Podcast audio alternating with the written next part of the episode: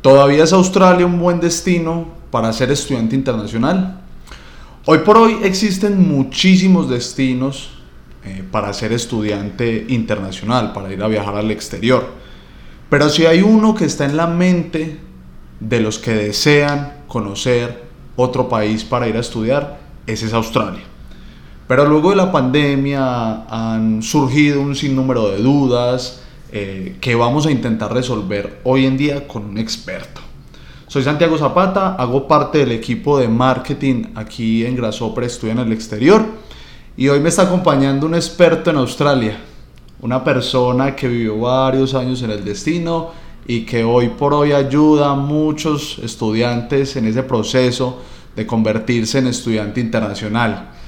Daniel Chacón, Dani, bienvenido, ¿cómo estás? ¿Cómo va todo? Muy bien, Santiago. Muchas gracias por la invitación. Qué rico que nos estés acompañando aquí. Bueno, rápidamente aquí para que le contemos a las personas quién es Daniel Chacón. Bueno, yo soy Daniel Chacón, yo soy asesor máster de grasa operación al exterior. Yo fui estudiante internacional, yo viví seis años en Australia y cuando me fui a Australia pensé aprender inglés y realmente lo aprendí porque es una cosa que no se me ha olvidado, no se me va a olvidar jamás. Sí.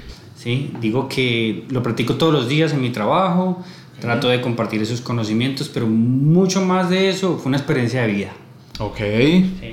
¿Por qué fue una experiencia de vida? Bueno, porque mira, cuando uno viaja al exterior, uno sale, lo que yo le digo a mis estudiantes es, tú sales de esta burbuja, lo que es Colombia. ¿Qué es una burbuja? Pues es el día a día de nuestro trabajo, de nuestras familias, de pasar una, un puente festivo, de estar un diciembre con toda su familia, es de estar lejos de su país, de querer más a la patria, de cambiar sus ideas, de volverse más independiente, de crecer. Hacer otra cosa a diferencia de lo que estamos acostumbrados. Claro, o sea, de estar en una oficina, de pronto ir a trabajar en algo que nunca te imaginarías trabajar, pero que vas a ver que ese trabajo es bien pago, que vas a vivir bien, que vas a poder conseguir cosas que vas a poder conocer gente de otros países, otras culturas, comer otras comidas, que probablemente aquí no son lo mismo, pero sí en el exterior, poder de pronto disfrutar un, digamos que un cumpleaños de la reina, que para nosotros no es... No es tan importante. No es tan importante, la reina cumpleaños y para todos lo pasamos súper chévere, pero allá es un día festivo o el día del Australian Day, es un día que ellos se reúnen en familia en lugares, públicos, hacen un asado, comparten una cerveza con su familia y se sienten orgullosos de ser australianos. Yo pienso que es una, una, cosa que uno puede practicar y decir, ok, porque nosotros nos sentimos orgullosos de ser colombianos, este país es muy lindo, pero ellos se sienten orgullosos de ser una patria muy bonita y de vivir en familia. Entonces yo digo que eh, como experiencia uno aprende mucho. Lo que una cosa también que le digo a los estudiantes es que es muy curioso que a, aprender a respetar las señales de tránsito. Allá si tú te pasas por donde no debe ser, que es por la cebra, y un policía te ve, te hace un regaño público. Claro. No te pone una multa, pero te hace un regaño público diciendo, este es mi país, tú debes respetar las normas de este país. Entonces, de pronto eso nos hace falta un poquitico más como ese choque cultural. Listo. Bueno, creo que ahí te me adelantaste un poquitico, nos contaste un poquitico de ti, un poquitico de de lo que es Australia. Ya vamos a ir resolviendo también ese, ese tipo de dudas, pero qué rico una persona que sabe sobre este tema que nos está acompañando hoy. Dani, pues yo creo que esta pregunta le va a surgir a mucha gente, entonces, ¿por qué si Australia es tan bueno? ¿Por qué estás aquí? Contanos, ¿por qué estás en Colombia en este momento? Digamos que cuando uno hace un viaje al exterior depende de mucho también de la edad. ¿Cierto? Entonces, cuando tú viajas joven, pues tienes la ventaja de tener muchas más energías. Y yo digo que una de las ventajas también de, de poder viajar joven es poder vivir otras etapas de tu vida. Y yo pienso que yo viví unas etapas en Australia que fueron suficientes. Y yo extrañé muchísimo en, familia. Yo solamente pude venir dos veces a mi país en seis años. Y creo que fue suficiente para mí una experiencia de vida dentro, dentro de Australia. Yo quería volver a mi país porque sentía que tenía los conocimientos y de pronto que tenía los recursos para volver a, volver a hacer mi vida en este país. Claro, excelente Dani, no, muy bien, qué rico que a pesar de lo que nos estés contando de Australia, que es tan bueno, sientas ese amor patrio, esas ganas de volver aquí a tu país, qué rico eso. Bueno, entonces, vamos a entrar entonces en materia, Dani, vamos, a empezar a hablar como sobre este tema. Bueno, lo primero es, ¿ya se puede viajar a Australia? ¿Ya podemos volver al país después de la pandemia? Contanos un poquito sobre eso ya se puede, ya hay gente viajando, ya hay estudiantes disfrutando su, sus planes de estudio. Aún, aún así está un poquito lento, digamos, los procesos de visa con la embajada porque hay demasiadas aplicaciones, pero desde el, digamos que el primero de enero del 2022 la gente está viajando y ya hay estudiantes en, en destino. Aún así, eh, digamos que está un poquito más lejos de pronto viajar, de pronto los costos de los tickets pueden estar un poquito altos, pero ya, se puede viajar. Fronteras totalmente abiertas, estudiantes, turismo o solo estudiantes. No, estudiantes. El tema de turismo ya... Todavía está un poquito lento, pero la gente que ya tiene su visa de turismo ya puede viajar sin problemas. Ah, ok, perfecto. Entonces, fronteras abiertas, eso lo tenemos claro a partir del 1 de enero 2022. Excelente. ¿Cómo está Australia después de la pandemia? Yo sé que la pandemia fue dura para muchos países, pero digamos que estos países desarrollados, Canadá, Reino Unido, Australia, ¿cómo lo afrontaron? ¿Cómo estuvo el asunto de la pandemia y cómo está después de la pandemia? Ok, vamos a empezar con una cosa primero. Claro. Yo siento que Australia, con tal de los comentarios y con lo que tengo amigos y, y, algunos familiares allá, es que Australia no vivió en, en, total lo que fue la pandemia. Muchas de las regiones, en muchas zonas de Australia, te pongo ejemplo, Perth, mm, muchos no usaban tapabocas. Entonces, eh, no sintieron la, de pronto la pandemia como tal. Como, la sentimos nosotros. No, ellos se aislaron, son una isla. Entonces, digamos que las muertes y los contagiados comenzaron a subir un poquitico cuando comenzaron a viajar los, eh, los residentes, los ciudadanos. Pero el impacto de ellos económico no se sintió. No se sintió para nada. No, ahora lo que se está sintiendo es un impacto de falta de mano de obra. ¿Y quién es esa mano de obra? Los estudiantes internacionales. ¿Por qué? hay un dato que de pronto no sé si todo el mundo lo comparta, pero el tercer ítem del Producto Interno Bruto de Australia es la educación. Ok, importante eso, hey, qué rico que lo estás mencionando. Tercer ítem de Producto Interno Bruto es la educación en Australia. La educación. Genial. Entonces, ¿qué más nos puedes decir sobre eso? Eh, ¿Qué está pasando con Australia en ese momento? Pues como hay una falta de mano de obra, esa mano de obra la proporcionan los estudiantes internacionales en ciertas labores que los australianos no hacen entonces, en este momento, ¿qué se está necesitando? Esa mano de obra. Quien vaya de pronto haga un domicilio, que tenga una bicicleta haga un domicilio. Algunos que hagan, trabajen en, en, la parte del cleaning. Eh, otros que trabajan en la parte de construcción, en la, construcción, eh, digamos que también en la parte del retail, que es como en la venta o en los eventos, porque Australia es un país de eventos masivos. De eventos masivos, correcto. Entonces necesita personas que de pronto eh, ayuden con la logística, que de pronto trabajan en los restaurantes, en los bares. Entonces, ¿Qué, se están necesitando en ese momento? Personas que viajen porque hay oportunidades laborales. Y las escuelas prácticamente pues estuvieron vacías en las partes de idiomas. Muchas, de, muchas escuelas desaparecieron porque no tenían estudiantes. hay buena oferta. Excelente, Dani. Muy bien. Entonces, con, siguiendo un poquito ese hilo que tú me estás diciendo, entonces, ¿sigue siendo un buen destino para ser estudiante internacional? Sigue siendo muy buen destino. Y, voy a hacer una aclaración muy claro, chévere. Es un, el proceso de visa para Australia no es difícil sí, como tenemos los mitos. ¿Qué es lo importante? Ser genuino, tener la intención de ir a estudiar el idioma, no solamente el idioma, que yo ya tenga el idioma y quiera estudiar una carrera universitaria, hay muy buenas universidades. Sigue siendo un buen destino en calidad educativa, oportunidades laborales, calidad de vida. Tiene una de las ciudades que se ve siete veces la mejor ciudad del mundo para vivir. ¿sí? Tiene ciudades con el mejor con el transporte eh, con un transporte público de primera. Entonces, la única diferencia está un poquito lejos, pero eso, eso lo, da una ventaja. O sea, me estoy alejando de muchas situaciones mundiales. Eh, pero usted le sigue siendo el clima. El clima va a ser espectacular, pues vivir las cuatro estaciones en este país.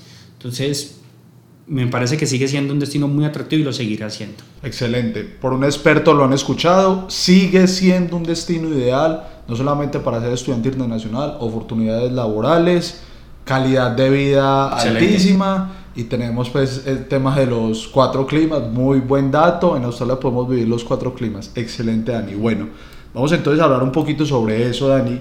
¿Qué puede estudiar alguien en Australia? Un colombiano, latino, porque nos están escuchando gente de Latinoamérica también, es ¿qué puede ir a estudiar allá? ¿Qué, ¿Qué es lo que más busca la gente para ir a estudiar a Australia? Y después de eso, ¿qué sigue? Bueno, primero, pues Australia es un país de habla inglesa, entonces, lo que, la, lo que la gente está buscando en ese momento es estudiar inglés, mejorar su inglés, mejorar su calidad de vida. El inglés abre puertas, globaliza, internacionaliza.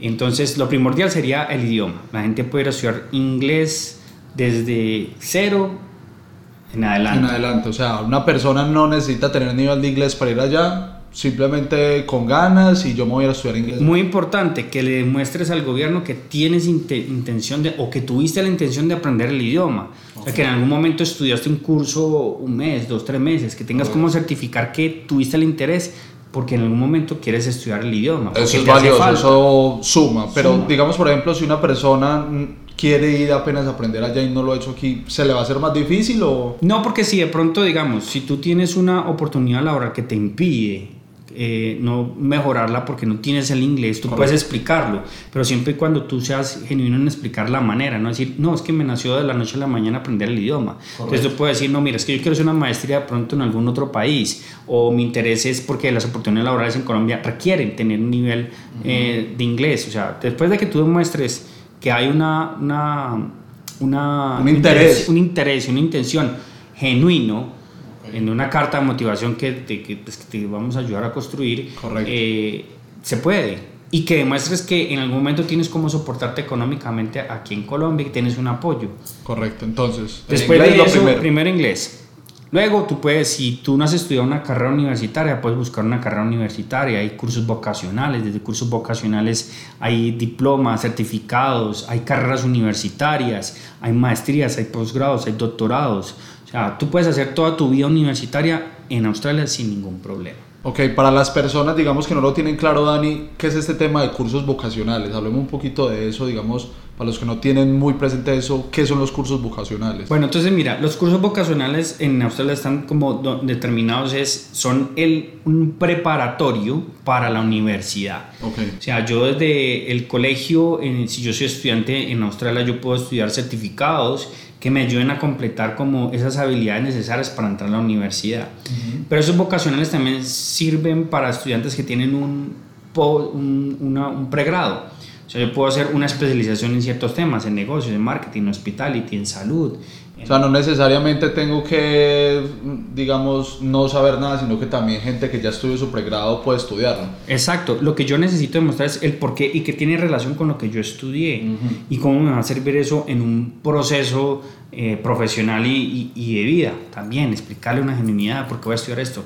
No es porque yo voy a ser arquitecto y quiero estudiar cocina. Explíqueme por qué lo quiero estudiar. O sea, ¿cómo quiero complementar las dos cosas? Exacto. Si yo quiero, si yo, si yo soy, digamos, el ejemplo, el arquitecto quiere estudiar cocina, o sea, demuéstrame que usted ha tenido unos conocimientos anteriores que lo apasiona, que de pronto hizo un curso de cocina aquí, pero que no ha tenido una salida profesional, pero explíqueme por qué no es un cambio de carrera, es una pasión.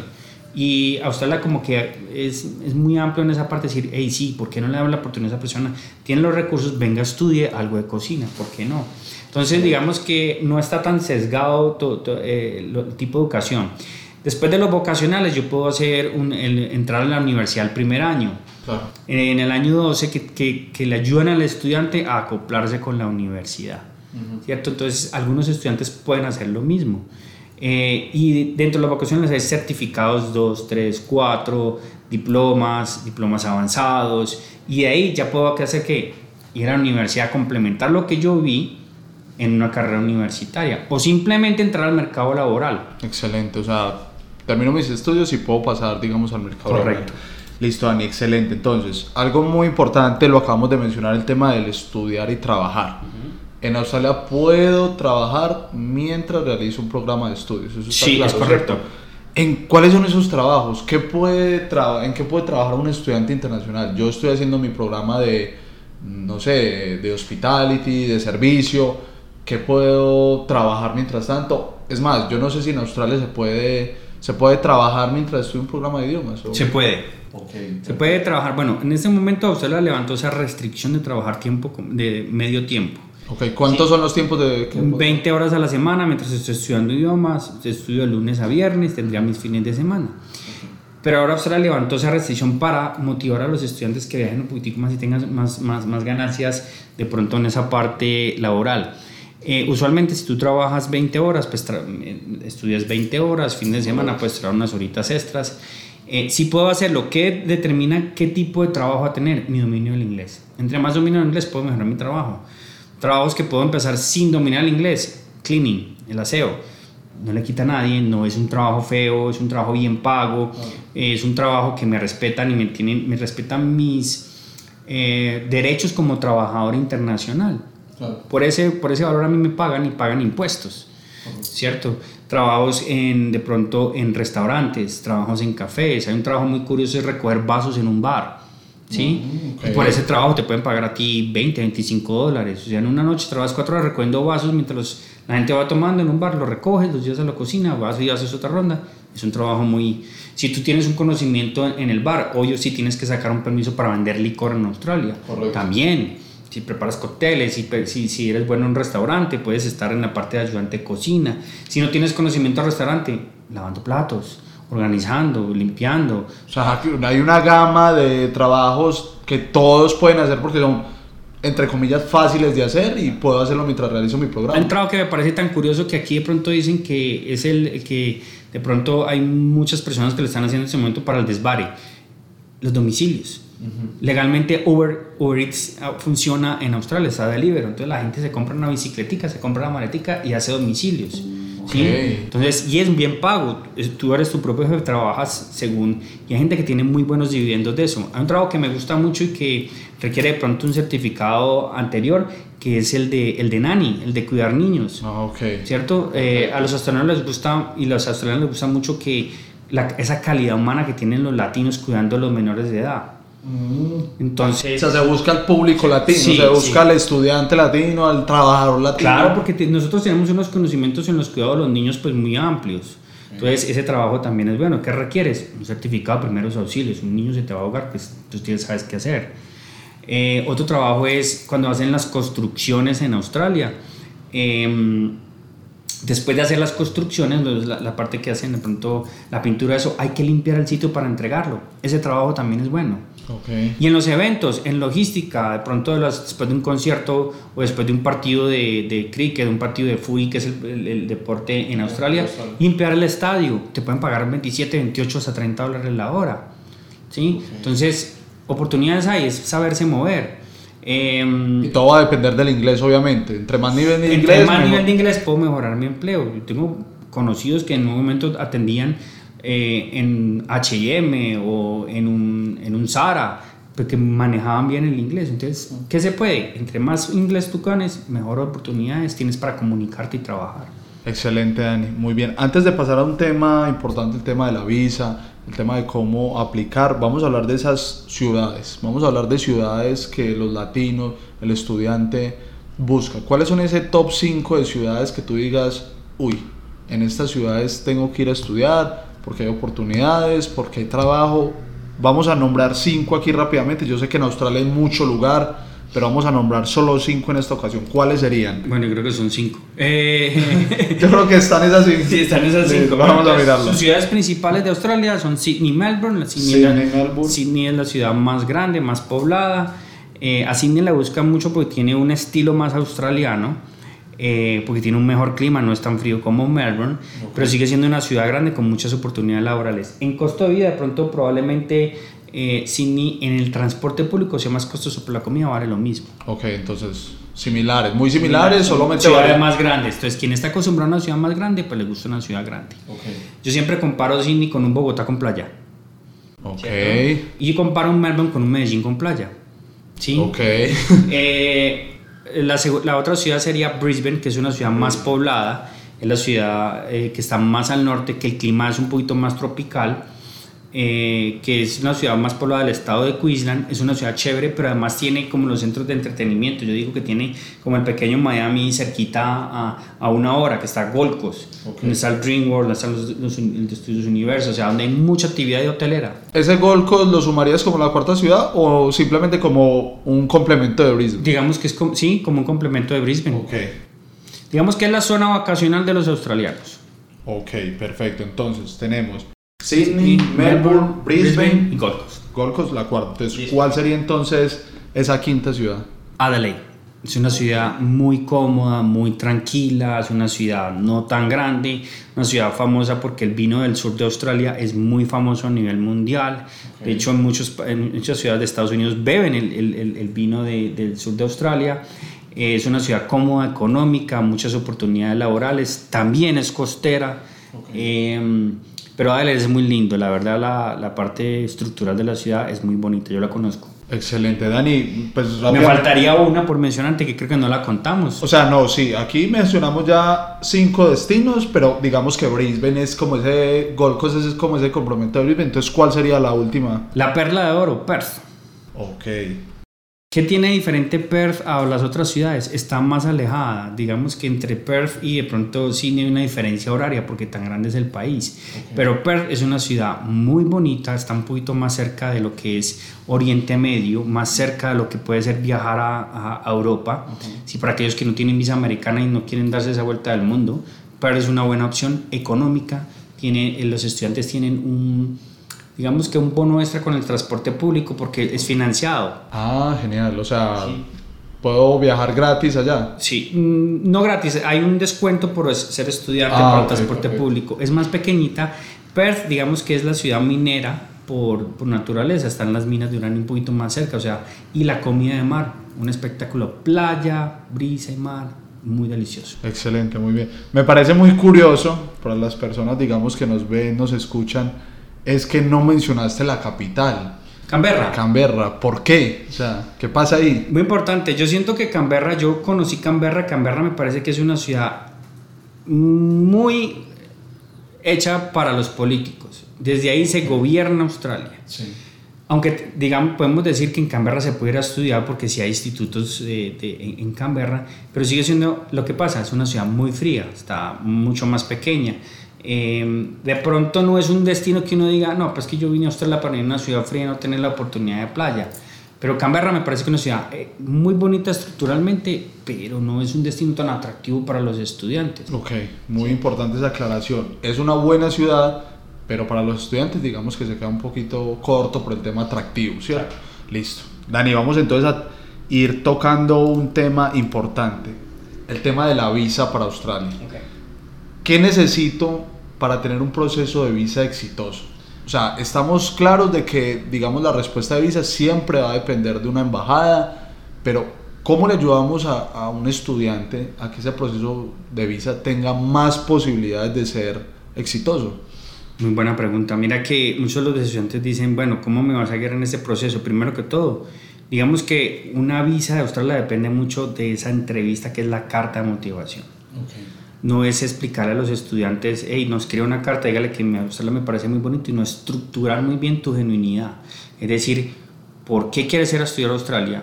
¿Qué vas a hacer? ¿Quién eres tú? ¿Qué has hecho? Y muy importante, eh, que los estudiantes tengan claro que no puedo tener tiempos muertos durante mi vida laboral y profesional. O sea, que es normal que yo me gradúe de la universidad y me quede un año mirando para el techo. Pero entonces es muy importante que durante esos tiempos uno logre tener actividades porque Australia lo ve muy... Muy bien, o sea, Muy bien. de que tú sigas después Sí, de los sí. estudios eh, trabajando o seguir estudiando, eso es importante. Siempre una ocupación. Eh, el escoger una muy buena institución, no escoger porque es lo más barato, por lo que me alcanza, no. Sí o sí Australia mira muy bien qué tipo de instituciones tú estás aplicando. Correcto. ¿sí? Y ellos tienen unas categorías y esas categorías pues ellos la nominan muy bien.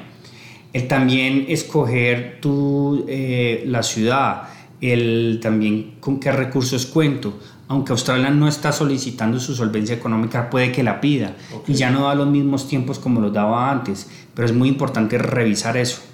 ¿sí? Y otra cosa que yo le digo a los estudiantes, la- yo pienso que la única embajada, o no no sé si estoy muy seguro de eso, que tiene la capacidad de llamar a los estudiantes a preguntar datos es la embajada Australiano. australiana. Te puede llamar a decir, "Hey, es que usted me dijo esto en la carta. Importante eso, eso es un dato importante. Y te llaman. Y si eso tú contestas de una manera que no estés conoci- conociendo tu proceso, te pueden negar una visa. Entonces, por eso el asesoramiento es muy importante. Muy importante, aquí es donde digamos juega un papel importante Grasshopper, nosotros les ayudamos con ese proceso, la carta de motivación que menciona Daniel es muy importante, nosotros les ayudamos a potencializar esa carta de motivación para que el proceso sea más, más ex- exitoso, por así decirlo, depende de la embajada que nos aprueben la visa, pero nosotros les ayudamos con ese proceso, por eso es valiosísimo solicitar su asesoría con una persona experta como Daniel, les vamos a ayudar en todo, absolutamente todo ese proceso, no solamente en el proceso de la visa, asesoramiento como tú lo dijiste para escoger la mejor institución, el tema de cuándo es el mejor momento para viajar, cuándo aplicar. Entonces, Dani, el tema de la visa, importantísimo. Vamos entonces a ir, para ir cerrando eso, ¿qué le recomendarías, ya para ir cerrando eh, esta charla, qué le recomendarías a la persona que quiere y desea ir a estudiar a Australia? Bueno, lo importante es que se deje asesorar bien. Sí, no que se deje meter por los ojos por un, digamos, una escuela que te vende barato. Lo digo por experiencia.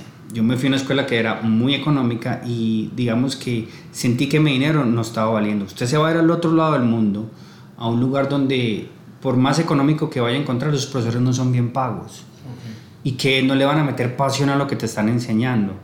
Eh, entonces, primero que todo, asesorarse muy bien, escoger una muy buena institución que te aporte académicamente, que te aporte en cursos, que te aporte en calidad, que vas a hacer un viaje muy largo con un destino muy lejano, pero además es una inversión también grande. Entonces, para que hagas una buena inversión y te vayas a estudiar más adelante, puedes estudiar un poquitico con valores más flexibles, de pronto con formas de pago más flexibles, pues ya estás dentro del país. Otra ventaja de Australia, te dejas tener una visa. Genial, dentro de este destino. Eso, importante eso. ¿Sí? Entonces, esa es la recomendación, asesorarse bien. ¿sí? Y muy importante también cuando te estén haciendo de pronto un presupuesto, que no te hagan el presupuesto en tu moneda local aquí. Sino en la moneda de En la moneda allá, porque la tasa de cambio puede cambiar y tú te vas a sorprender que te dijeron, ah, tu, costo, tu presupuesto era tanto y ya, ah, no, ya vale diferente, ahora puede costar menos. Entonces es muy importante en la moneda de allá, en la moneda local. Importante eso. Dani, eh, antes de irnos, algo que se me pasaba ahí era, eh, aunque Australia es un destino, digamos, muy buscado para el estudio, está claro de que no es como el más buscado para temas migratorios.